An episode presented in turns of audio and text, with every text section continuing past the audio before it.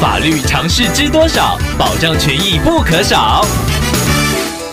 欢迎收听《法律知多少》时间，我们请到台湾瑞银法律事务所律师郑瑞伦来为您解答法律上的疑惑。各位听众朋友，大家好，我是郑瑞伦律师。郑律师您好，听众朋友宝拉透过官网留言板想要请问您，他住的大楼一楼新开了一间早餐店，店家将原来应该排出楼层的排油烟口更改成排入社区公用的卫浴管道间，这样的举动严重影响到了听众居住空间的空气品质。想要请问郑律师，听众有权利请店家更改排油烟口设计吗？而这样的要求是否具有强制力呢？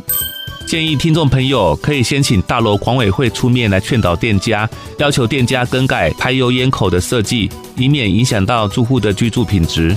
如果店家态度恶劣，建议听众朋友或者是管委会可以考虑对店家提起诉讼，主张民法第七百九十三条的规定，请求法院判决禁止店家将油烟排入社区的卫浴管线。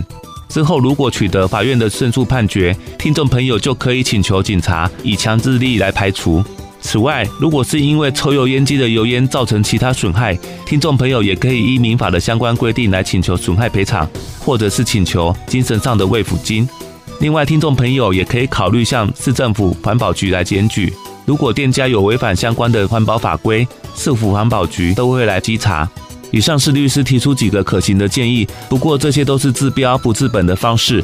最根本的还是要呼吁民众应该要有公德心，一起共同来维护我们的生活环境。以上希望律师的回答可以帮助到听众朋友，谢谢。法律知多少？小小常识不可少，让您生活没烦恼。